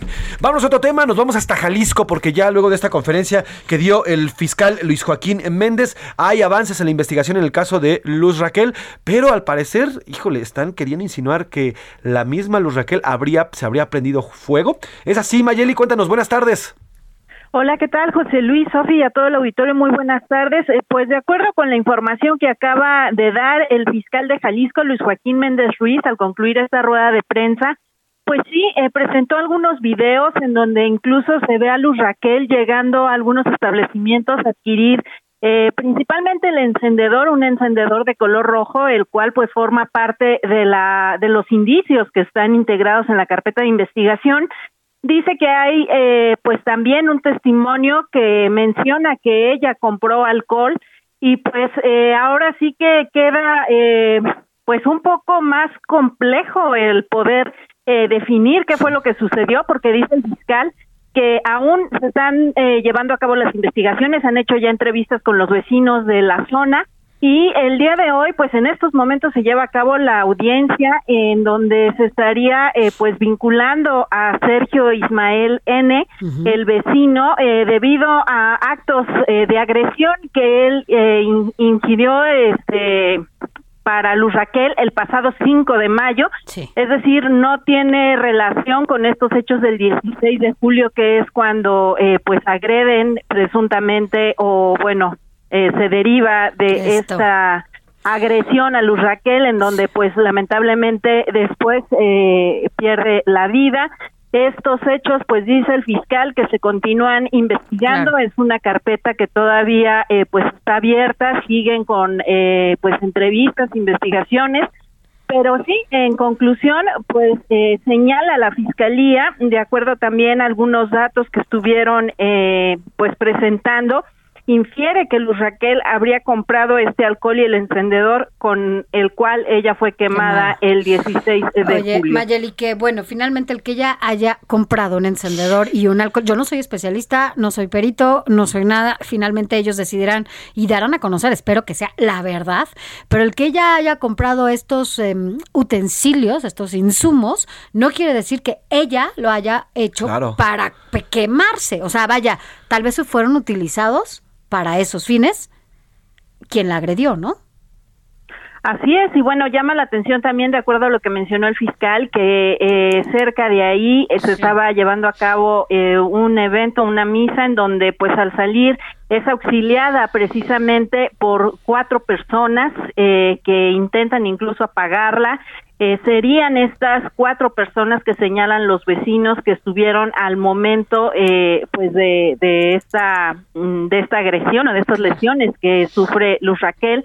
También hay pues primeros respondientes de la comisaría de Zapopan que acudieron eh, de acuerdo con protocolos auxiliar en ese momento y pues bueno también se llamó a la ambulancia, se llama incluso a los bomberos y pues este caso eh, sí como dice Sofi se espera que puedan ser más claros eh, en las declaraciones por parte de la fiscalía porque sí, hasta estos momentos lo que pues ellos intentan eh, comprobar o, o lo hacen a través de la presentación de videos eh, y algunos testimonios, eh, de acuerdo con la versión del fiscal de Jalisco, es eh, que ella eh, adquirió estos insumos, como dices, que no precisamente eh, pues pueden ser que ella misma se haya prendido fuego. Claro. Eh, habrá habrá que estar al pendiente de las investigaciones, pero hasta estos momentos esa es la actualización que se da por parte de las autoridades de la Fiscalía del Estado. Pues importante, importante lo que dicen. Y oye, eh, había hoy por ahí información que surgió, Mayeli, en cuanto a que Luis Joaquín Méndez, el fiscal, se iría de vacaciones en medio de este caso, que además hoy, con estas declaraciones, lo hace más complicado. Eh, ¿Qué va a pasar con el fiscal? ¿Sí se va a ir o se va a quedar en su, en su puesto? Este, no tengo esa información, José Luis, hasta estos momentos, eh, pero bueno, lo que sí es que, eh, pues, se sabe que estos avances se dan en medio de la audiencia que todavía no concluye y que se está llevando a cabo por la mañana. También se filtraron algunos videos en el cual se ve a Luz Raquel moviendo una de las cámaras eh, de vigilancia que había colocado el vecino.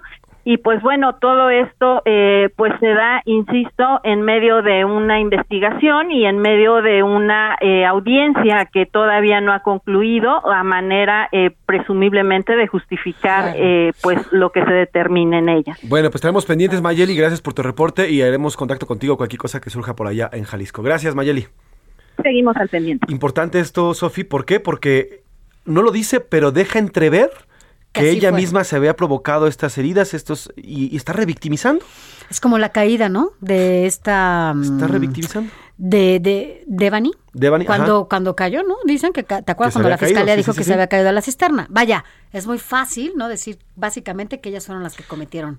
Desde que la hicieron, Fiscalía de Jalisco dicen- nada más dicen que fue comprar una, una botella de alcohol, un encendedor, y ya con ello están pues metiendo la duda de que eh, la señora Luz Raquel se habría autoprendido fuego. Hay que, es momento de entrar a las entrañas de. Híjole. de Pues las se complica este caso, se complica este caso y sí es momento de hacer una revisión de las fiscalías porque no están haciendo el trabajo y no están preparadas, ¿eh? Esta fiscalía, y le preguntaba esto de las vacaciones del señor Luis Jaquín porque al final él dijo que iba de vacaciones y es importante y ahora más con este caso que se le está complicando a la fiscalía. Vamos a otro tema rapidísimo. A la una, con Salvador García Soto. Oiga, y sobre este tema de los médicos pasantes, mañana, miércoles 27 de julio, está convocada una marcha pacífica llamada por un servicio social seguro. Es un llamado a todos los estudiantes, médicos internos, pasantes, residentes y trabajadores del sector salud para exigir justicia, no solamente por el caso de Eric Andrade, eh, este pasante asesinado allí en. Sonora, en Durango, el pasado 15 de julio, sino también por eh, pues eh, la calidad de vida que tienen estos médicos, estos jóvenes médicos que ya nos explicaba el doctor Javier Tello, que los esclavizan, literalmente los esclavizan. Siete mil horas. Siete mil horas al, Al al año. los 24-7 por una irri- irrisoria cantidad de 3,500. 3.500 pesos al mes. Para hablar del tema, ya tenemos en la línea, Sofi. a Eva Pisolato, quien es representante de la Asamblea Mexicana de Médicos Pasantes de Servicio Social. Gracias por estar con nosotros aquí a la una. Buenos, buenas tardes ya. Hola, ¿qué tal? Buenas tardes. Eva, eh, cuéntanos, a ver, para que el público conozca exactamente y a ver si lo podemos hacer de manera breve y concisa, porque tenemos poco tiempo. ¿Qué es y cuál es la diferencia entre un médico de servicio social, un pasante y un residente? ¿Cuáles son eh, las, estos tres eh, diferencias? Ok, el médico pasante de servicio social es igual. ¿Ok? Eh, son médicos que acabaron seis años de, de estudio, cinco años en la facultad, un año de internado y que además tienen que hacer su servicio social en ya sea en una comunidad o eh, existen mo- modalidades de investigación y de vinculación. Y un médico residente, eh, para fines prácticos, es un médico que ya está titulado y que está realizando un posgrado para especializarse en cualquier otra rama de la medicina, eh, ya sea cirugía, medicina interna, es- anestesiología, etcétera. Perfecto. Ahora, Hoy hubo una marcha, ¿no? Va a haber una marcha mañana, el 27. Ah, 27 de julio, eh, sí. lo que te queremos eh, decir, Eva, ¿cuáles son las denuncias? ¿Qué están viviendo los médicos en servicio social, los médicos zonas. pasantes en los hospitales? ¿Y qué ha provocado, además, obviamente, el asesinato de, el- de su compañero Eric? ¿Y qué ha provocado? ¿Cómo viven estos médicos? ¿En qué situación viven estos médicos en los hospitales? Eh, el gran problema es que eh, son en- eh, el servicio social se realiza eh, en su mayoría en comunidades eh, muy alejadas de las ciudades, en lugares incomunicados, que no hay señal, que es difícil el acceso a carreteras, que las clínicas en las que laboran eh, están pues con desabasto de, de insumos, de medicamentos, que están solos. Recordar que no es un médico titulado, es un médico todavía en formación. Entonces, eh, todas estas circunstancias exponen al, al pasante a, a encontrarse ante una comunidad Riesgo. que pueden encontrar que puede entrar en algún descontento por la atención médica que se está brindando que no de- eh, situaciones que no dependen totalmente de, de la persona que está brindando la atención ¿Qué Eh, significa, perdón, qué significa para ustedes, Eva Pisolato, esta, eh, entonces el hecho de que ustedes no hayan sido, por ejemplo, asegurados en cada una de estas zonas y que hayan llegado estos médicos cubanos, básicamente, lo quiero decir entre comillas, a suplirlos, porque supuestamente ustedes no querían estar ahí. Ok, eh, la, la verdad, yo no veo el hecho de, de que hayan llegado los médicos cubanos como una suplencia hacia el médico pasante. ¿Por qué? Porque el- el- los médicos cubanos que llegaron son especialistas. Entonces, para que un médico especialista pueda cumplir sus funciones, tiene que tener una infraestructura muchísimo mayor a la que puede, pueden llegar a necesitar un médico en atención general. Eh, eh, a lo que yo, como, como yo lo veo, es que ellos no van a poder brindar su atención de manera integral Claro. que este se les expone también a un peligro llevándolos a zonas alejadas en donde no hay un control de la seguridad de la de las comunidades en las que reina el crimen organizado. No es un problema nada más de los pasantes, es exponer también a los médicos cubanos a esta inseguridad. Claro. Ahora, Eva, ¿cuánto gana un médico pasante? Un médico pasante gana a un aproximado de entre 950 y 2 mil pesos quincenales. Esto se determina eh, conforme a los grados de marginación de las comunidades y son tabuladores especificados por la Secretaría de Salud. ¿A ¿Qué prestaciones tienen? ¿Tienen seguro de gastos? ¿Tien- ¿Qué prestaciones tienen estos, estos médicos pasantes? Eh, ninguna. La única prestación con la que se cuenta es con el seguro médico facultativo con el que cuentas como estudiante de una universidad. Si un estudiante, porque al final son ellos, siguen siendo eso, estudiantes, si un Seguimos estudiante estudiantes. llegan a tener algún error en la praxis, ¿a quién culpan y quién se responsabiliza? Culpan al pasante.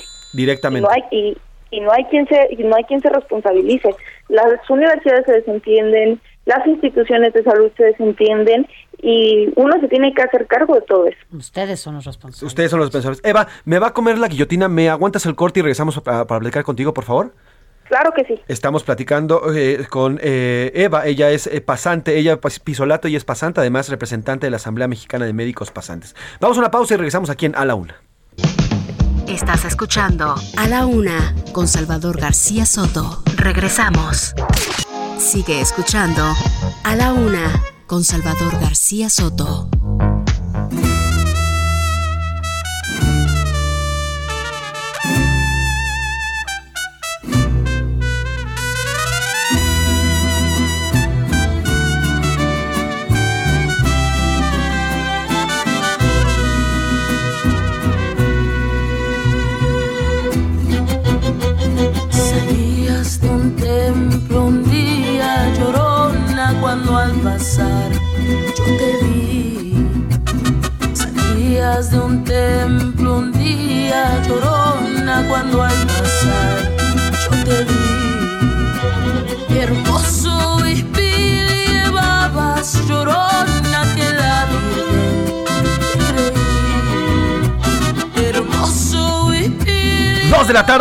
30 minutos, dos de la tarde con 30 minutos. Continuamos aquí en A la Una y bueno, estamos escuchando a quién, Sofi, porque es interesante esta historia. Es, es una historia interesante. Mira, ella se llama Sara Morena. Sana- Sara la Morena, y Ah, estamos sí. escuchando La Llorona, ¿no? Exactamente. Y ella, bueno, su nombre es Sara Palafox, ¿sabes que es una estadounidense de raza negra? Pero fue criada por una familia de inmigrantes mexicanos y ha generado mucha conmoción, sobre todo en las redes sociales, por estas versiones que está cantando de la música regional mexicana. Ella nació en el sur de California y como te decía, fue criada en- por mexicanos en Zacatecas. Esta joven apenas tiene 23 años. eh, se llama y se hace llamar Sara La Morena. La Morena, como nombre artístico y ha causado ¿no? mucha conmoción. Sí, está, está volviéndose muy viral en Instagram, TikTok, en redes sociales. ¿Por qué? Porque ella interpreta muchas canciones de origen mexicano. Y hoy la recordamos además porque ella es de raza negra, es afrodescendiente. Y la recordamos con La Llorona y la escuchamos. Trépale, mi Alex. Ay de mí, llorona, llorona, llorona, llévame al río. A la Una con Salvador García Soto. Vamos a retomar la plática que está muy interesante con eh, Eva Pisolato. Ella es representante de la Asamblea Mexicana de Médicos Pasantes porque mañana va a haber una movilización, una movilización aquí en la Ciudad de México. Ahorita Eva nos va a platicar y nos va a decir eh, de dónde a dónde, a qué hora y toda la convocatoria. Pero Eva, nos estabas diciendo, a ver, eh, estos médicos pasantes, estos médicos de servicio social son enviados a lugares recónditos para atender, es- eso es parte de, de su servicio, pero reciben ganancias o perciben entre 900 y 1200 pesos quincenales o mensuales eh, y además no tienen ningún tipo de seguros. Si llega a haber alguna, algún error, porque al final siguen siendo estudiantes Humanos, o sea, se- y siguen siendo humanos, si llega a haber algún error, porque además puede haberlo, hay una mayor probabilidad de que haya, ¿por qué? Porque no tienen los... Son estudiantes, pero además no tienen eh, los insumos y las herramientas suficientes en estas clínicas y nadie es responsable más que ellos. Y además, eh, ¿qué otro tipo de faltas viven estos estudiantes, Eva? Cuéntanos. Bueno, además, además de todo, de todo esto, tenemos pues la situación de seguridad. Eh, como ya lo hemos visto, lamentablemente compañeros asesinados, ha habido reportes de violaciones, incluso reportes de, de secuestros por parte de, de gente de las comunidades. Eh, por supuesto que en estos casos los compañeros prefieren no, no decir mucho. Los casos que más graves y que más revuelo causan, pues son los asesinatos. Eh, además de, de que puedan sufrir acoso, eh, realmente son situaciones eh, que, que asustan bastante a, a los médicos pasantes. Mañana, ¿cuáles van a ser estas demandas y cuáles van a ser las principales? Van a llegar hasta, ahorita nos dices la ruta, pues, pero ¿qué es lo que pretenden, pues, al final con esta, con esta marcha? ¿Quieren hablar con alguien? ¿Hablarán con alguien? ¿Entregarán algún documento? ¿Qué pasará? Sí, vamos a entregar un pliego petitorio. La intención es eh, entregarlo eh, a las autoridades de, la Secretaría de, de Salud y igual eh, quisiéramos pues hacer eh, levantar la voz por esta por esta situación que estamos que estamos viviendo en el país, condiciones de inseguridad que eh, pues que no no no no deberían de estar pasando. Necesitamos garantías, necesitamos aumento de becas, necesitamos seguridad en las comunidades, mejoras en las infraestructuras, eh, mejor abastecimiento de, de, medicamentos y de insumos. Y pues básicamente es la, la protección ah, hacia el médico, pedir la concientización también de la población en, en el hecho de que no por no por querer estudiar una una carrera que, que depende tanto del humanismo, tenemos que hacer todo por vocación Claro. necesitamos ser remunerados por esa por esa vocación que estamos y por ese servicio que estamos prestando al pueblo mexicano. Al final, ustedes eh, prácticamente toda su vida se la viven preparándose, toda su vida estudian es. para esto. Es un trabajo, no es una, es una ayuda, es un trabajo. Y sí, hay zonas en nuestro país donde eh, no, no existe, eh, pues digamos, el flujo económico suficiente, pero eh, el Estado tendría que proveerles a ustedes, los médicos, las médicos, para que eh, las herramientas y los salarios suficientes. Ahora, ¿dónde parten? ¿A qué hora parten? ¿Hacia dónde quieren llegar? ¿Y a qué hora piensan llegar? Partimos el, el día de mañana a mediodía, jus- eh, a- en punto de las 12 de la tarde, desde el Monumento a la Revolución. Vamos a caminar eh, pacíficamente hacia el Zócalo Capitalino. Ajá. ¿Quiénes están convocados? Están convocados todos lo- todo el personal de salud de la Ciudad de México y de las eh, y de la zona metropolitana. Perfecto, bueno, pues estaremos al pendiente, le damos seguimiento, Eva, y si nos permites, te echamos una llamada mañana por la tarde en esta marcha para que nos cuentes de qué va. ¿Te parece? Perfecto, claro que sí. Perfecto, pues Eva Pisolato, ella es, eh, me- ella es médico, ella es doctora, además es representante de la Asamblea Mexicana de Médicos Pasantes, ella es una doctora pasante. Así está el tema, y mire, es en serio, ¿eh? Los doctores necesitan ser remunerados. Es un sistema que ha sido abandonado. El presidente va a invertir millones de dólares literalmente en traerse a estos médicos cubanos que podrían ser inyectados en el sistema de salud, en el sistema para los pasantes, en el sistema para los, la educación médica, este NARM, el, el famoso examen para las residencias médicas, aumentar las plazas, meterle lana a los hospitales. Ya nos dimos cuenta que nuestro sistema de salud es un fiasco y Sí, nos dimos pandemia cuenta con la pandemia. Se cayó al primer ventarrón, se nos cayó encima. Así que si el presidente López Obrador prefiere traer a cubanos que invertir al sistema de salud como debe de ser, bueno, pues allá él y lo verá la historia y la historia, como él dice, lo va a juzgar. Vámonos a otro tema. A la una, con Salvador García Soto. Oye, vamos a Veracruz, Sofi. Vámonos hasta allá porque, bueno, pues ya un juez impuso previ- eh, prisión preventiva oficiosa por un año al exfiscal de Veracruz, Jorge Winkler, detenido ayer en Puerto Escondido, pero quien tiene toda la información eres tú. Juan David Castilla, ¿cómo estás? Muy buenas tardes. Buenas tardes, hermano. Muy buenas tardes, Sofía. José Luis, los saludo con mucho gusto desde el estado de Veracruz. Efectivamente, en la audiencia inicial celebrada en las salas de juicios orales del penal de Pacho Viejo, municipio de Coatepec, se legalizó la detención, la detención del ex fiscal general del estado, Jorge Winkler Ortiz, y también se impuso la medida cautelar de prisión preventiva oficiosa por un año, esto dentro del proceso penal 296 diagonal 2019.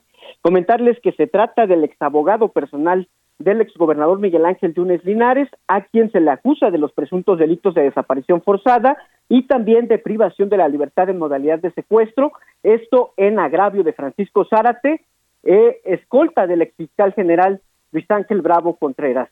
Eh, comentarles que él estuvo tres años prófugo de la justicia, luego de haber sido separado del cargo por el Congreso del Estado el 3 de septiembre de 2019, presuntamente no acreditó los exámenes de control y confianza, y también decirles que el gobernador de Veracruz, Cuitlao García Jiménez, ya fijó una postura, celebró la detención de esta persona y en un video que circuló en redes sociales eh, aseguró que su administración tiene el compromiso de revertir el daño a las instancias encargadas de impartir justicia, toda vez que éstas fueron pervertidas y utilizadas con fines políticos en beneficio de la familia Yunes.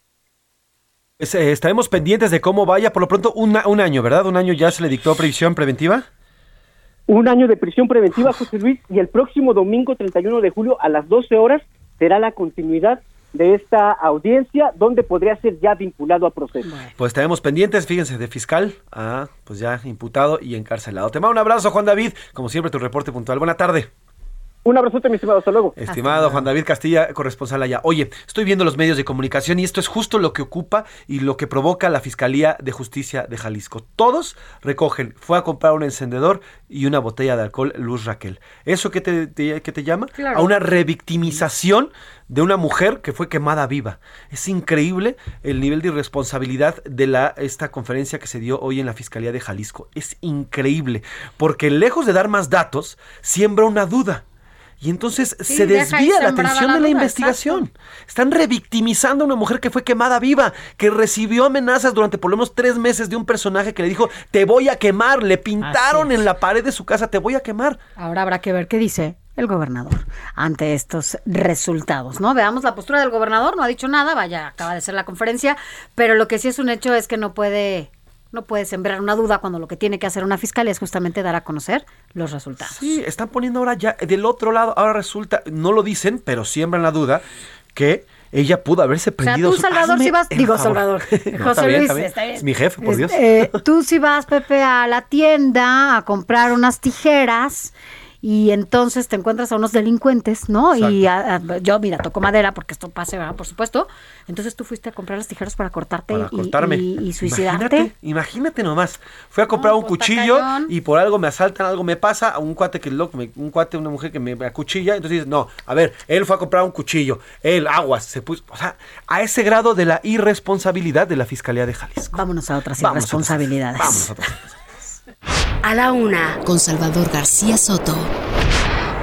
Ya les platicábamos de este sistema llamado Compranet, que es un sistema, si usted no lo conoce, es un sitio, es un sitio, es una página de internet por la cual el gobierno federal tiene la vinculación y hace este vínculo con las empresas, con algunos eh, privados, para venderle, venderle cualquier tipo de servicio. Le hablo desde los baches, todo, desde los baches hasta los aviones, lo que sea. Ah, todo, Todo, todo, se hace todo. a través de esta plataforma llamada Compranet, que incluso se llama Compranet porque ahí puede, ahí compra el gobierno a través de este servicio. Es el filtro para justamente dar a conocer en qué se gasta cada uno de los recursos o cómo se gastan dependiendo de los contratos. Exactamente. Y además ahí uno, como periodista o como especialista o investigador, Podemos. puede ingresar a este sistema con un previo registro y conocer. Ah, mira, a ver, estas luminarias que se instalaron en tal lugar, las vendió tal, después una licitación tal y costaron tanto. Ah, ok, se fue pagado así, tata. En fin, este sistema es un sistema para evitar la corrupción y darle una total luz y una total claridad a las compras y ventas que hace el gobierno, porque además es dinero suyo, mío y de todos nosotros. Así es. Pues este sistema como en el como en, la finales de los 80 se cayó el sistema de Bartlett y otros Oye, sistemas pues más se se cayó. cae el sistema, se van, hay apagones, Hay este, apagones, no, todo. bueno, de todo les Pues pasa, es que pero está el experto. pero Lleva 10 días caído este sistema y 10 días en los que los eh, proveedores del gobierno federal no han podido acceder. ¿Qué es lo que está pasando y qué es lo que sí dijo hoy, Sofía?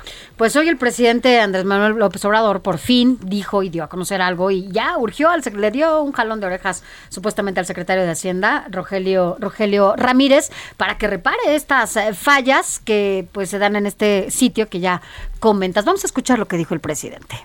Ayer le hablé al secretario de Hacienda para que nos diera una explicación. Han tenido un problema técnico y ya le urgí de que se resuelva, porque ya nuestros adversarios ya están imaginando con su mente cochambrosa cosas que no son. Ya ven que, el- con todo respeto al león, el león cree que todos son peludos, ¿no? Bueno, pues así respondió y mira, luego, luego de este jalón de orejas, o sea, a ver, a ver, el secretario de Hacienda sabe perfectamente que el sistema está caído y no habían dicho nada, no dieron información de nada, no habían adelantado nada y luego de este llamado que hace el presidente López Obrador, hoy Hacienda publica ya un comunicado en el cual, bueno, pues dice que la plataforma que soporta actualmente Compranet fue puesta en operación desde 2010, hace todo un recuento. El chiste aquí es que hay una empresa llamada Bravo Solutions, que es el encargado, el proveedor de, De la página. de la página. Y entonces, supuestamente, todos los sistemas eh, y todos los sites que son estos, eh, digamos, receptores donde se guarda la información ya caducaron. Mm. Pero a ver, Sofi. ¿Dónde está el mantenimiento? Exacto. Ay, el A ver, Sofi, esto, esto, esta, el que hayan caducado no es de que, ¡ay! Ya caduca en 20 minutos. No. La gente sabe, son licencias, son aparatos que se renuevan y se tienen que renovar. Pero ¿sabes qué también pasa, José Luis? El tema de la centralización de todo, todo, todo, todo tiene que pasar por Hacienda y evidentemente eso hace que de repente colapsen cosas como estas, porque hay que decirlo también, Compranet antes no tendría que ver con, eh, particularmente con Hacienda. La función pública Sí. aquí cubre un papel importantísimo, porque justamente ellos también tienen un filtro importante para la- el ejercicio de los recursos, no porque de ellos dependan los recursos, claro, pero son quienes están monitoreando, son órganos de control importante que dependen de ellos para que se ejerzan bien los recursos públicos. Pero pues bueno. ahí está el jalón de orejas, dice que ya para agosto van a resolver este problema, por lo pronto pues las cosas se están haciendo personalmente ahí en la Secretaría de Hacienda. Vaya usted a saber si son verdaderamente transparentes o no, a quién le están vendiendo y a quién no. Solamente lo saben ahí quienes se presentan. En fin, vamos a otro tema. A la una, con Salvador García Soto. Ayer, nuestro director editorial eh, del Heraldo de México, eh, a quien le mando un abrazo, al jefe de jefes Alfredo González, tuiteaba, ponía en su tuit sobre estos tigres y estos leones que fueron eh, pues incautados y salvados, fueron rescatados prácticamente de esta, eh, pues, de esta fundación, entre comillas, santuario entre comillas, el Black Jaguar White Tiger. Decía que 75 felinos ya fueron rescatados en este tuit que ponía nuestro jefe editorial. Y precisamente para hablar de este tema, para saber cómo va el seguimiento, ¿Qué ha pasado con estos felinos, con estos tigres? ¿Cuántos han muerto? Porque sí, ha habido algunos que han muerto por las pésimas mal. condiciones en las que se encontraban. Saludamos en la línea y le agradecemos que nos tome la llamada a Yael Ruiz. Él es activista, ella es activista defensora de animales. Ella es activista defensora de animales y ex empleada del santuario Black Jaguar White Tiger. Yael, buenas tardes. Gracias por tomarnos la llamada. Hola, buenas tardes. Gracias a ustedes por el espacio. Yael, eh, ¿cuál a unas semanas de este rescate de felinos, cuál es el saldo? ¿Cómo están? Eh, ¿Cuántos felinos han fallecido lastimosamente? ¿Por qué han muerto? ¿Y dónde están el resto? ¿Dónde han sido reubicados? Mira, eh, hemos tenido una baja de una leona africana, otra que está, pues desgraciadamente, muy, muy delicada de, de salud, tiene muchísimos problemas. Eh, la han estado estabilizando, pero bueno, estamos ahí viendo cómo, cómo, cómo va su estado de salud. Eh, han venido African Safari de Puebla, mascota de Puebla, eh, bueno, mi mascota de Puebla. Eh, vino también Reino Animal el día de ayer, estuvo aquí eh, el santuario Stock, estuvo también CAP, también de Sinaloa. Ahorita nuevamente vino eh, African Safari por dos leonas y tres, tres jaguares. Y está también ahorita Sacango viendo también qué animales eh, se va a poder eh, pues llevar, ¿no? Eh, todos los animales, pues como ya lo hemos comentado, están en una situación muy, muy lamentable, están bastante delicados de salud. Eh, claramente, pues no tuvieron la atención médica durante muchos años y pues ahorita la mayoría, diciendo la mayor, 99.9% de los animales están completamente deteriorados. Claro. Oye, Yael, Yael Ruiz, em, ¿hace cuánto estuviste en este santuario laborando y sobre todo saber si en algún momento detectaste que se estaban llevando a cabo estas eh, acciones contra, porque era contra los animalitos que estaban ahí? Pues mira, yo entré a trabajar en septiembre de 2020. Eh, no, no cumplí los dos años. Yo entré en septiembre de 2020. Obviamente yo nunca había trabajado en mi vida con felinos. No soy veterinaria, no soy este, pues especialista en eso. Eh, mucho menos sabía cómo se llevaba una fundación. Ahora sí que fui aprendiendo poco a poco a la mala y darme, dándome cuenta de cosas que pues ya eran obvias como al año más o menos empecé a, a- porque claro que todo estaba y estaba muy escondido no o sea habían cosas que que hacían cuando todos los trabajadores salían o algunos trabajadores nuevos salíamos sea no era como que también este se viera así claramente no toda esta situación tuvo que pasar todo este tiempo para que yo también me pudiera dar cuenta de muchas cosas. Y, y digo, había muchísimo más factores, habían 114 perros ahí en la fundación hacinados, eh, de los cuales yo me hice cargo, yo este, les, los alimenté como debía de ser, se les dio atención médica, veterinaria, los esterilicé, toda esta situación, y yo dije, no me puedo salir hasta que vea todos estos perros en adopción, ¿no? También. Entonces, era un estire y afloje, ¿no? Y viendo también, pues, tener pruebas para poder mostrarlas. Digo, ahorita a la fecha se muestran las pruebas y, y el y el y el acusado no está detenido, ¿no? Mucha gente me dice, ¿por qué te tardaste tanto? No, pues tampoco fue tanto porque no fue de que entrara y me diera cuenta. Sí, claro. Eh, tuvo que pasar un tiempo. Yo yo ya tenía claro eh, muchas situaciones, no todas, porque claramente ahorita me estoy dando cuenta de cosas que yo ni siquiera estaba enterada. Eh, pero pero pero sí, ya después dije, tengo que hacer algo, ¿no? Tengo que actuar. Estoy Claro. completamente enamorada de estos animales, son mi familia. Y no nada más de estos, de todos. Y claramente mi ética como ser humano no iba no iba a permitir que esta situación siguiera, ¿no? Totalmente. No importaba si tenía que poner en riesgo mi vida, la de mi familia. Yael, eh, ¿dónde están ahorita los felinos? ¿Dónde están los tienes los que no han eh, sido enviados a albergues o a African Safari o estos tipos de lugares? Siguen aquí. Aquí, Siguen aquí. ¿dónde aquí, Son aproximadamente 100, 110 animales. Perdón, Yael, ¿dónde, dónde aquí? ¿Allá en, en el Ajusco?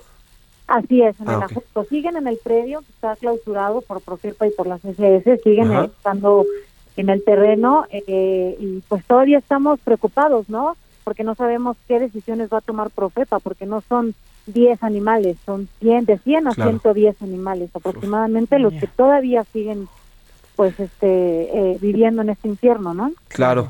Bueno, pues eh, Yael, estaremos eh, pendientes. Por favor, no perdamos la comunicación y cualquier cosa que surja con estos felinos, eh, háznoslo saber para reportarlo de inmediato. Yael Ruiz, activista, defensora de animales y ex empleada de este santuario. Gracias por estos minutos. No, de que a ustedes, muchísimas gracias. Ahí está. Pues vamos a los deportes rápidamente. El señor Oscar Mota ya está aquí.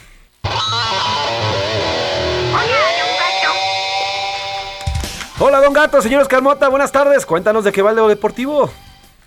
Mi querido Mafren José Luis Sánchez, Sofía García, les mando un gran abrazo y por supuesto a las amigas y amigos que nos escuchan en la Una con Salvador García Soto. Hoy un gran día para ganar el día de ayer por la tarde. La Federación Mexicana de Fútbol emitió un comunicado en el que dio a conocer la destitución de Maribel Domínguez Marigol como entrenadora de la selección femenil sub-20, alegando falta de liderazgo y acusándola, o bueno, señalando, señalando eh, falta de profesionalismo y en el aspecto de estar beneficiando a un grupo de jugadoras que no necesariamente estaban mejor en lo deportivo y bueno, pues obviamente utilizándolas para las convocatorias. Una eh, señalización me parece delicada, me parece grave, porque si bien en el mismo comunicado, y ojo, esto ante la investigación y ojos de la propia federación señala que no encontraron ningún indicio de acoso sexual con respecto pues a integrantes obviamente de este de este cuerpo técnico, pues también el hecho de que estén señalando a Maribel Domínguez como de que pues tiene favoritismos y de que no trabaja bien o como debería,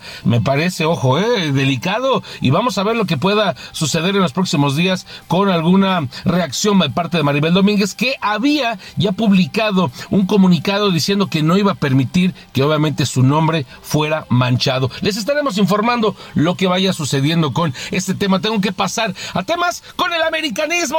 Esto le va a encantar a José Luis Sánchez y a todos los americanistas recalcitrantes que nos escuchan, porque hoy a las nueve y media de la noche, Real Madrid contra el América. Sí, está usted escuchando bien. El Real Madrid se enfrenta al América, duelo amistoso allá en los Estados Unidos. Vamos a escuchar las palabras de Álvaro Fidalgo, el madridista que ahora juega en el América, bueno, ya desde hace un par de años juega en el América y que por cierto lo está haciendo muy bien desde hace varios meses. Escuchemos a Álvaro Fidalgo. Creo que el resumen así, o sea, obviamente eh, mirando lo que el Real Madrid es el mejor club de la historia, eh, el más ganador, o sea, partiendo de esa base y partiendo de que el Real Madrid es el Real Madrid y yendo luego a la escala de lo que es el América en México, creo que ambos tienen una cosa que no se puede comprar, que es la grandeza. Creo que esa es la, lo que te puedo, el resumen que te puedo hacer de ello. Hombre, ¿qué tal? Eh?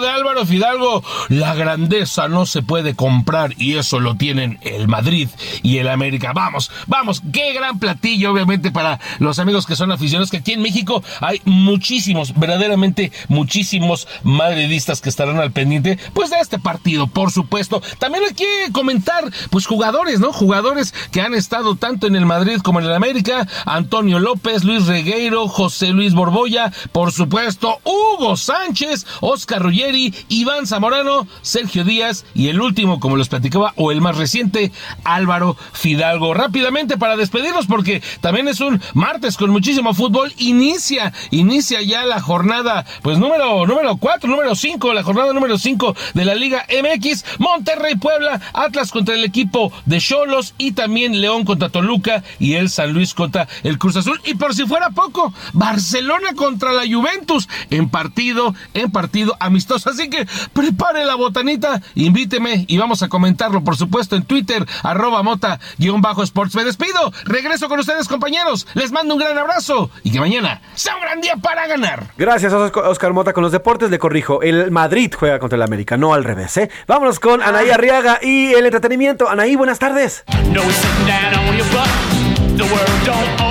Pues de Luis, amigos de la una, buenas tardes. Un día como hoy, pero de 1943 nació Mick Jagger, músico británico de rock, líder de la banda de Rolling Stones, con la cual ha logrado un sinfín de éxitos durante casi 60 años de trayectoria. En otra buena noticia para nosotros y que nos llena de mucho orgullo porque es un mexicano triunfador, Alejandro González Iñárritu va a competir por el León de Oro con la película Bardo en el Festival de Cine de Venecia. Le deseamos el mayor de los éxitos. Bardo es una película que es muy buena. Tiene como protagonista a un periodista y a un documentalista mexicano de gran prestigio que vuelve a su país con la esperanza de encontrarse cara a cara con su identidad, con sus lazos familiares, con algunas memorias absurdas de su pasado y de un nuevo México que no se parece nada al que él dejó atrás. Este es un viaje del pasado para reconciliarse con una cruda realidad, esta realidad del presente. Antes de despedirme, quiero mandar una afectuosa felicitación a todos los abuelitos de México. Hoy es el Día de los Abuelos. Los abuelos crean recuerdos que el corazón guarda para siempre. Que tengan una excelente tarde. Gracias, Anaí Arriaga. Así estamos. Y Sofi, gracias. Nos vamos a las 8 en el 8. A las 8 del 8. A nombre del titular de espacio, el periodista Salvador García Soto y todo este gran equipo, yo soy José Luis Sánchez Macías y está usted informado. Buena tarde, provecho. A la una, con Salvador García Soto. De lunes a viernes, de 1 a 3 de la tarde.